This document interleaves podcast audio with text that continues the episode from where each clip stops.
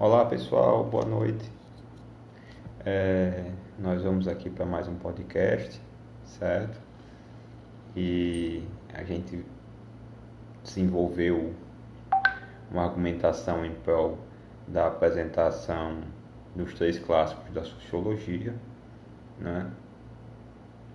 E, e eu queria falar um pouquinho mais a respeito deles hoje, né? E avançar em torno dos próximos capítulos, né? Bem, pessoal, se vocês puderam perceber, e eu tenho certeza que sim, é, eu enfatizei bastante que a sociologia ela produziu duas tradições, né? a tradição que é chamada do coletivismo metodológico, pode ser assim entendida, e por outro caminho a do individualismo metodológico. ok? De um lado nós temos Durkheim e Marx, né? do outro lado Max Weber.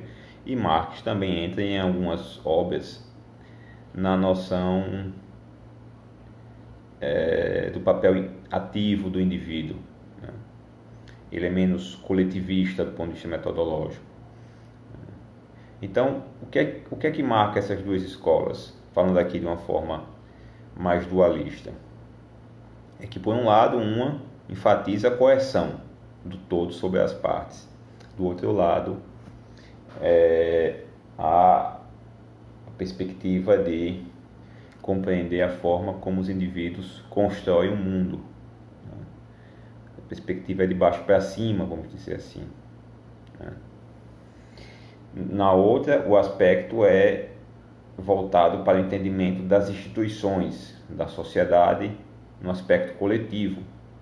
No outro, no outro viés, a ideia é entender como é que o indivíduo atribui ação, atribui sentido à sua ação em interação com outras pessoas.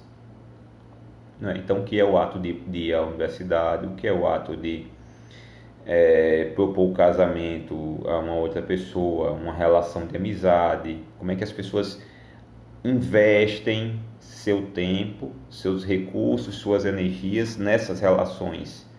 Né? Como é que elas entram nessas relações? Como é que elas exercem esses papéis? Né? Como é que elas produzem essas identidades, esses projetos de vida, criando assim a sociedade, criando assim as instituições.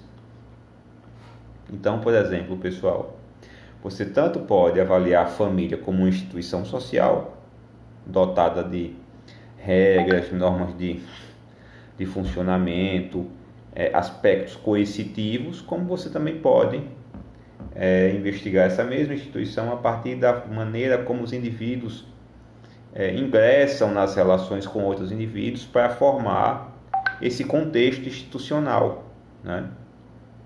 esse contexto institucional.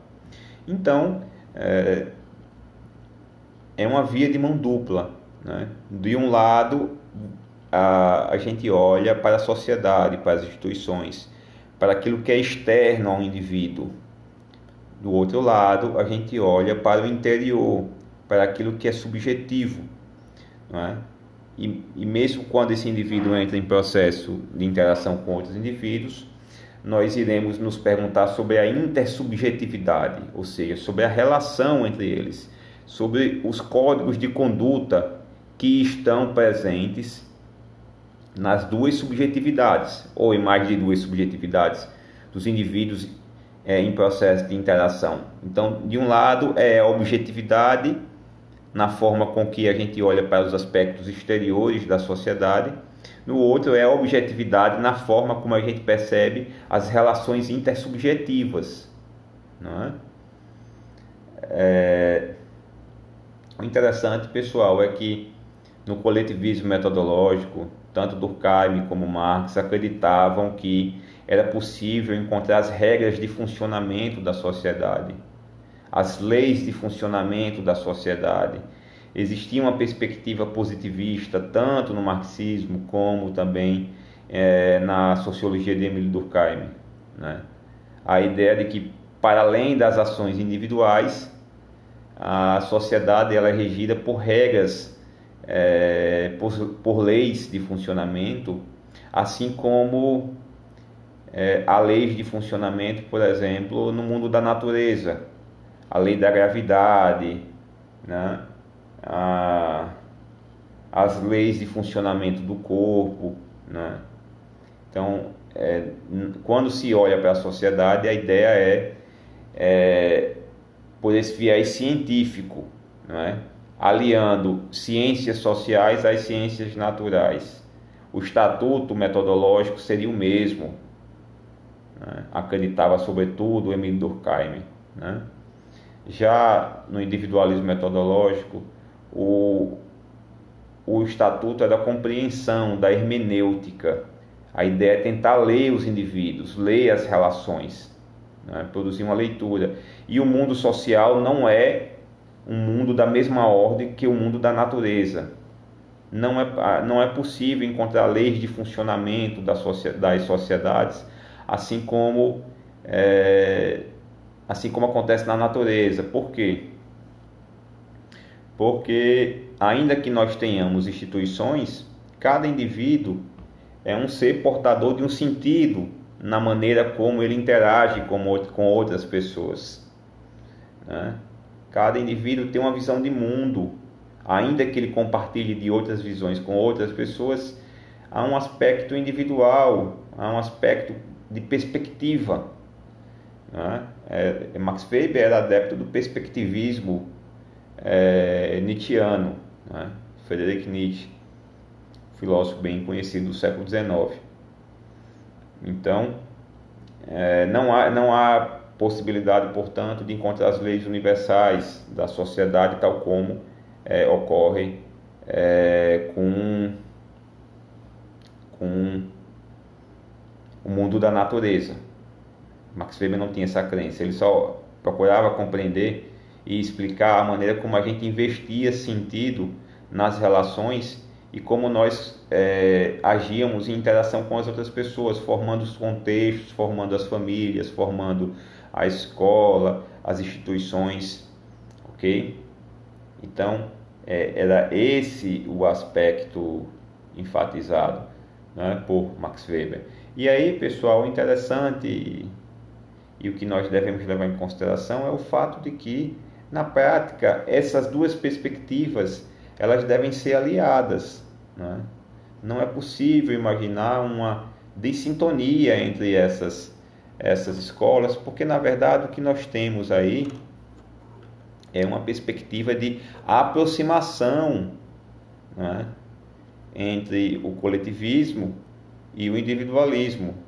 Né? São duas formas de olhar que na verdade elas se complementam. Né? São duas perspectivas, são duas maneiras de enxergar é, que são separadas, que foram separadas apenas do ponto de vista analítico, apenas do ponto de vista da formação de escolas, vamos dizer assim, no ambiente acadêmico. Mas na prática não há separação. Os homens fazem a sociedade, os indivíduos, os sujeitos fazem a sociedade mas eles não fazem a partir das perspectivas é, que eles querem. Né? Ninguém nasce, pessoal, numa sociedade escolhendo a sociedade que vai nascer. Desculpe uma certa tautologia aí. Nós não escolhemos a sociedade que nós nascemos. Né? E quando nós viemos ao mundo, ela, a sociedade já estava dada, ela já existia. Né? As instituições já estavam formadas e nós vamos é, incorporando conhecimentos, é, práticas e possibilidades de ação, é? E aos poucos, é, na medida em que nós incorporamos esse conhecimento, é, nós é, vamos criando as condições para, para agir ativamente nesse mundo, inclusive para transformá-lo. Mas primeiro nós precisamos, intro, precisamos ser introduzidos nessa sociedade para que a gente crie as condições para exercer as nossas atividades. Né? Então, é, quando a gente vê um mundo, esse mundo já está formado, já está constituído, Mas na medida em que a gente vai aprendendo a viver esse mundo, a gente vai transformando. Né? Então nós somos seres ativos é, com relação às nossas vidas, com relação à produção da sociedade, sendo que essa produção se dá em contextos que já estão dados, se estabelecem em instituições que já foram construídas, né? que já estão sendo exercidas. Né? Então, esse é o, é o desafio do ponto de vista analítico, do ponto de vista da análise. É perceber que o indivíduo está fazendo a sua vida ativamente, ele é construtor da sociedade, mas ao mesmo tempo também ele faz esse processo de construção a partir de condições né, é, que ele não escolheu e essas condições elas são é, geradoras de constrangimentos, geradoras de coerções. Por quê, pessoal? Porque esses contextos estão sendo estabelecidos por regras, né? Estão sendo regidos por regras, por normas. Né? Então, ao mesmo tempo em que nós estamos construindo os contextos, as instituições, né? nós estamos desempenhando esse processo de construção é, no relacionamento com instituições, é, com situações que já têm regras estabelecidas. Então a gente produz o nosso mundo, mas a partir das regras impostas pelo mundo, pela sociedade. Mas na medida em que a gente constrói o mundo e bota essas regras em funcionamento, inclusive seguindo-as, muitas vezes a gente as transforma. Né? Nós transformamos o mundo da gente. Claro que não a partir das condições que nós queremos. Ok? Então, é, é, o desafio da análise é perceber a via de mão dupla. É perceber como os indivíduos vão, ao mesmo tempo, sendo. Os indivíduos vão, ao mesmo tempo, sendo é, produtores e coagidos, produtores da sua vida e coagidos pelas condições que eles não controlam pelas regras, pelas normas de funcionamento, pelas instituições já dadas. Né? Anthony Giddens tentando resolver, que é o autor do livro que eu passei para vocês, tentando resolver esse desafio, é, ele vai dizer que a, a, própria sociedade ela, é, ela, ela se, é, se faz valer, vamos dizer assim, por um aspecto duplamente estrutural. A sociedade ela é ao mesmo tempo regra mas a regra é um recurso para que os indivíduos consigam atuar e, é, e exercer suas atividades, transformando as suas próprias vidas, transformando as suas próprias, os próprios contextos nos quais eles se encontram inseridos. Né? Então, é, é pessoal, é, essa perspectiva é extremamente interessante porque percebe que a regra, a regra ela é também inclusive ao mesmo tempo ela é coerção, mas ela também é possibilidade. A regra é coerção porque faz com que você atue dentro da regra. E ela é possibilidade porque permite que dentro da regra você consiga agir. Nós não agimos, pessoal, fora da sociedade. É, é, é muito comum o aluno criar a impressão que é a seguinte, e eu digo logo de partida, que é uma impressão falsa. É, ele imagina o seguinte, ele imagina é, uma relação em que, em que há, é, por um lado, em que há, por um lado, uma, um indivíduo que constrói o mundo versus uma, uma regra que obriga esse mesmo indivíduo a agir a partir de dadas condições. É? Então, dentro dessa perspectiva, que é falsa, é, é, porque as duas coisas acontecem ao mesmo tempo, normalmente o aluno imagina o seguinte, que é um valor muito caro para a gente, né? É, ele imagina que existe a sociedade que coage versus aquela ação individual da pessoa que é o momento de exercício da liberdade. Né?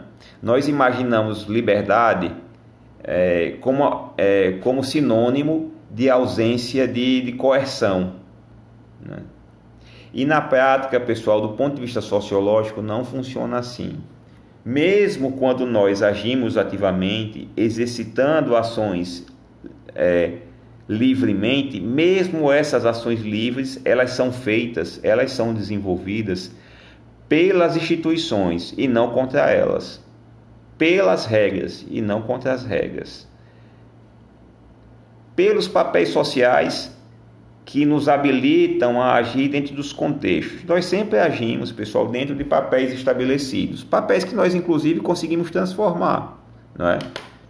Mas, por exemplo, nessa situação nós estamos interagindo aqui como alunos e professores, como professor e alunos, não é? é se vocês estiverem na empresa, vão agir como engenheiros, é, contadores, é, gerentes, funcionários, como vocês queiram pensar. Mas não existe um contexto social estabelecido em que você não ocupe um papel porque o papel, pessoal, é a recomendação contextual dada pela instituição que diz mais ou menos como é que você deve agir. Então não existe um indivíduo despido de papel, totalmente despido de papel. Claro que há papéis mais genéricos e há papéis mais específicos, mas nós sempre interagimos por papéis sociais. E percebam que esse papel social ele é ao mesmo tempo regra.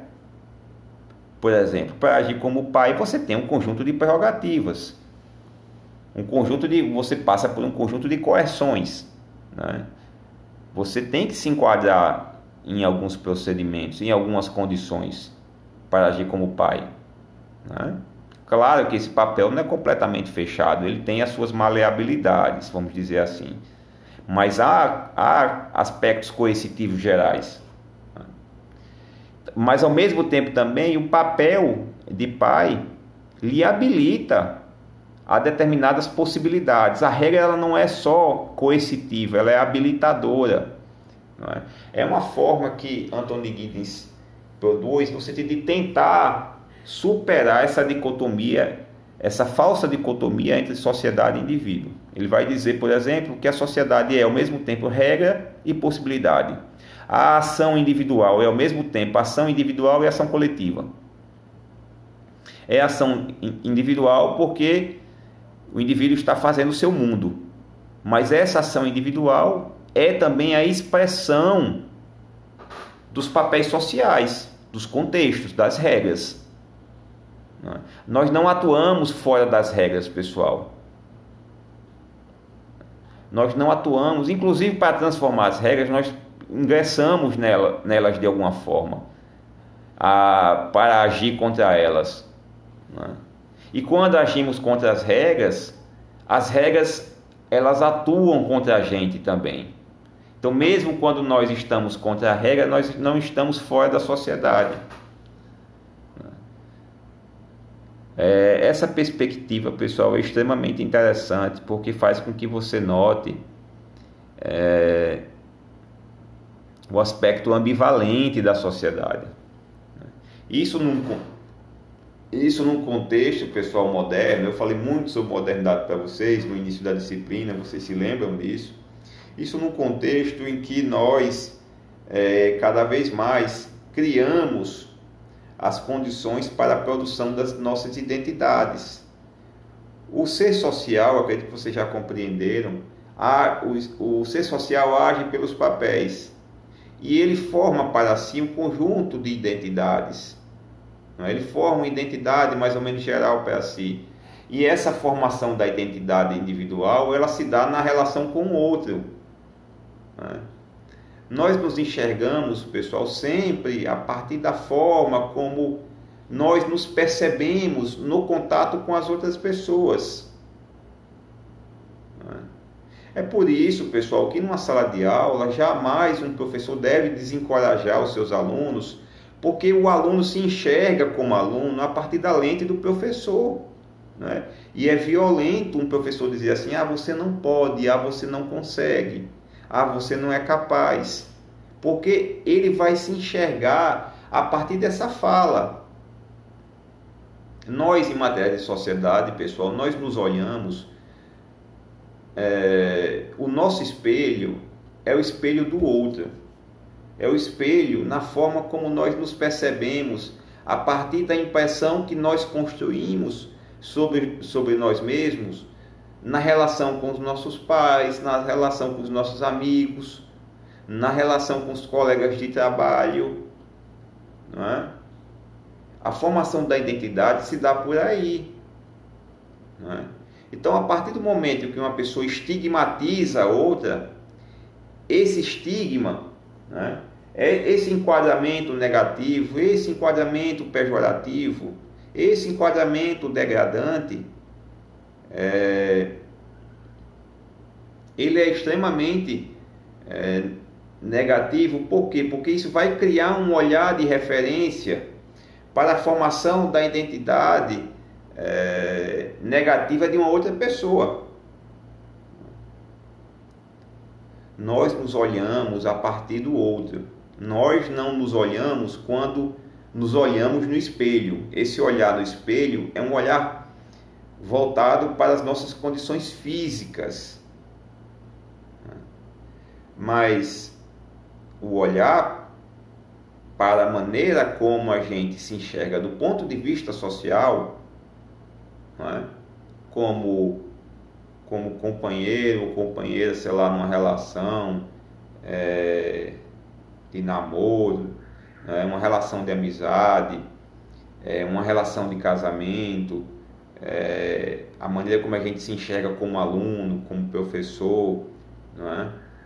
vem sempre, pessoal, desse feedback, desse feedback com, com no contato com o outro. É? E numa perspectiva humanista, nós temos que ter bastante cuidado na forma como nós enquadramos as outras, enquadramos as outras pessoas, porque isso terá impacto na vida delas. Isso terá impacto na maneira como essas pessoas irão absorver, vamos dizer assim, para falar de uma forma mais simplificada, é, é, esse discurso. Né? O Axel Honneth, que é um, um, um, filósofo mais contemporâneo, ele falou muito sobre as teorias do reconhecimento. Né? Nós nos reconhecemos, nós nos afirmamos ou negamos a nós mesmos, vamos dizer assim, no relacionamento com outra. Né? Nós, obtem, nós obtivemos, nós obtemos, é, obtemos, acho que é essa conjugação correta, é, reconhecimento na forma como o outro olha para a gente e a gente percebe essa condição. Né? Então, viver em sociedade significa construir essa sociedade e ao mesmo tempo ser construído por ela. Né? Então, é, naquela ideia mais simplificada, nós podemos dizer o seguinte: o, o, o homem ele é produto do meio e ao mesmo tempo também produtor. Ele não é ele não é apenas produto do meio, porque esse meio não foi produzido sozinho. Ele é produto do meio, mas na medida em que é, ele consegue as condições para agir, para interagir no meio no qual ele se insere, ele vai transformando as condições de mediação. Então ele é produto e produtor do meio. Ele, ele produz o meio, mas o meio já age sobre ele, porque quando ele veio ao mundo, esse meio que nós nos, nos referimos já existia e tem um impacto sobre a sua vida. É? Que impacto é esse, pessoal? Vamos tentar falar aqui numa linguagem mais, mais simples, é, mais objetiva, vamos dizer assim, mais clara. Que impacto é esse? É quando a gente, a gente vem ao mundo, a gente vem inserido numa classe social, numa região, nós nos investimos em condições de gênero, é? tudo isso impacta na maneira como a gente vai vivenciar o mundo. E nós não, não, nós não escolhemos isso. É, tudo isso vai concorrer para a formação de pressões sobre a gente, de correções sobre a gente, que nós, primeiro, nós não escolhemos e nós não somos capazes de controlar. Então, é, é essa perspectiva que eu quero enfatizar aqui para vocês, Por exemplo, na formação dos processos identitários. Né? Na modernidade, pessoal, na, na pré-modernidade, a identidade dela era muito fixa. Né? É, a ideia de destino, a ideia de conhecimento tradicional, essas coisas tinham muita força, o que permitia uma pequena mobilidade do ponto de vista social para as pessoas. Se você nascesse numa família de ferreiro, provavelmente, provavelmente você seria ferreiro também. Né? Então, nas sociedades pré-modernas, pessoal, a identidade ela era construída para afirmar é, um costume que nunca era alterado. Então, você tinha família de ferreiros que não que não conhecia outro percurso, conhecia outra possibilidade. A, quando a gente fala em tradição, pessoal, a gente está falando de um código de conduta supostamente eternizado que não se altera. Então, é, a formação ela era tradicional. Então, você tinha pouca mobilidade social e as identidades eram muito fixas. Você era instado enquanto indivíduo a não escolher. Né? E a ideia de destino tinha muita força, como ideologia da época. Né?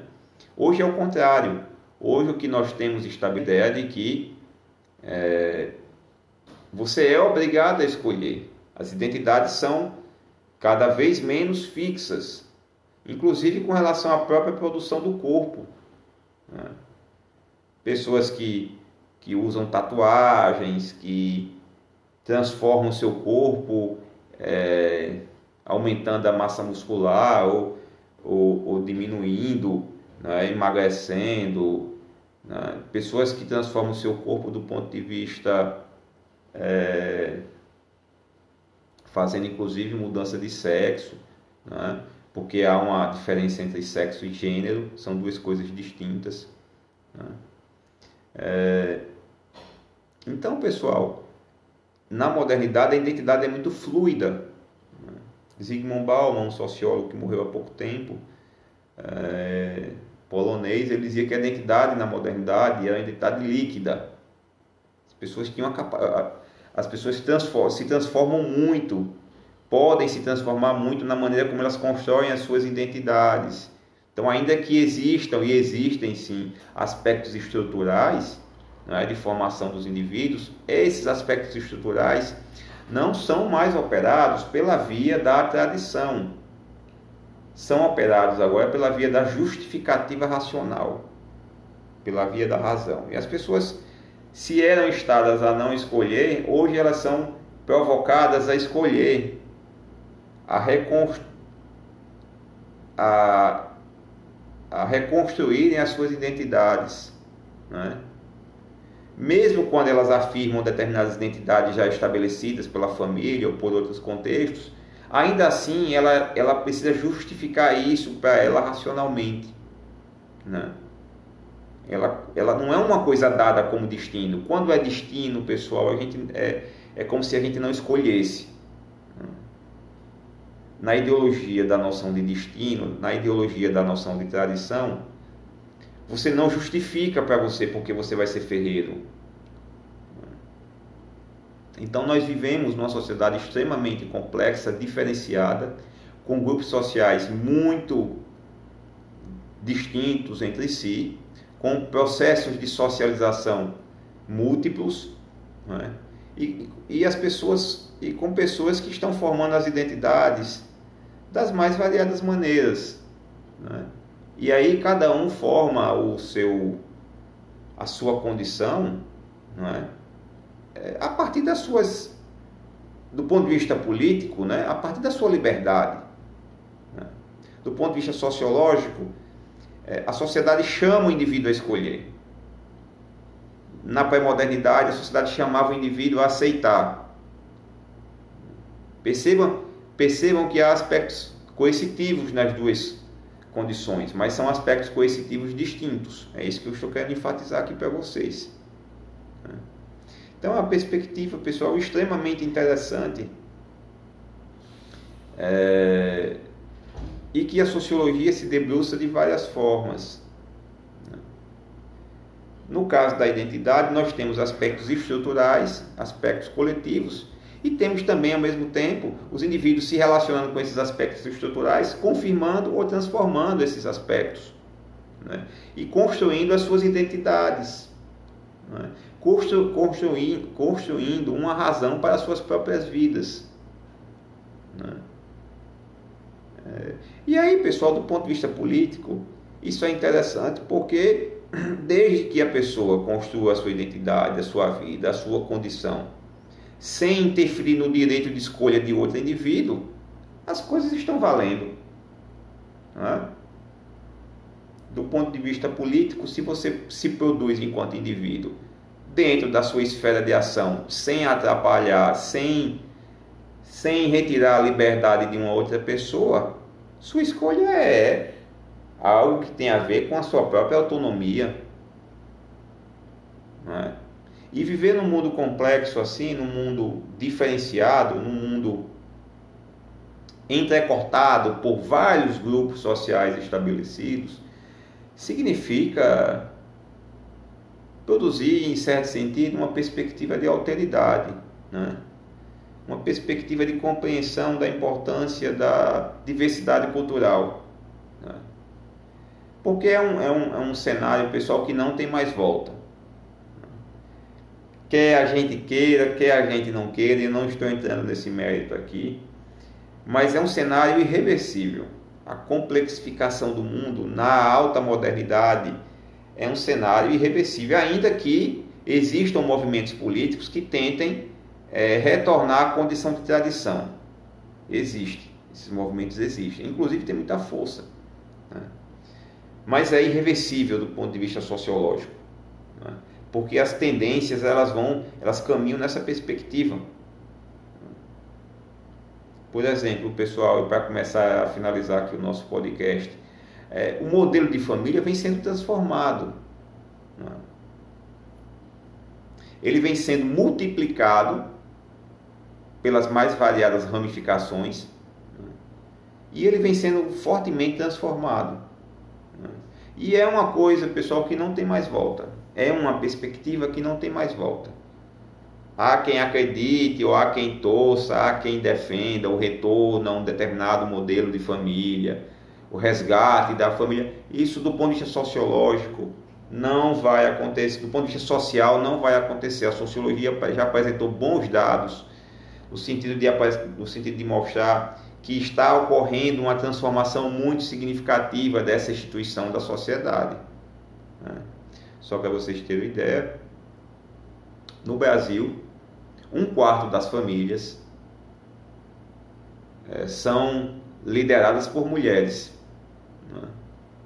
Não tem essa perspectiva de, de, de ocorrer um, um, um, líder masculino, uma mulher e os filhos, algo, algo nesse sentido. Né? Não, não tem.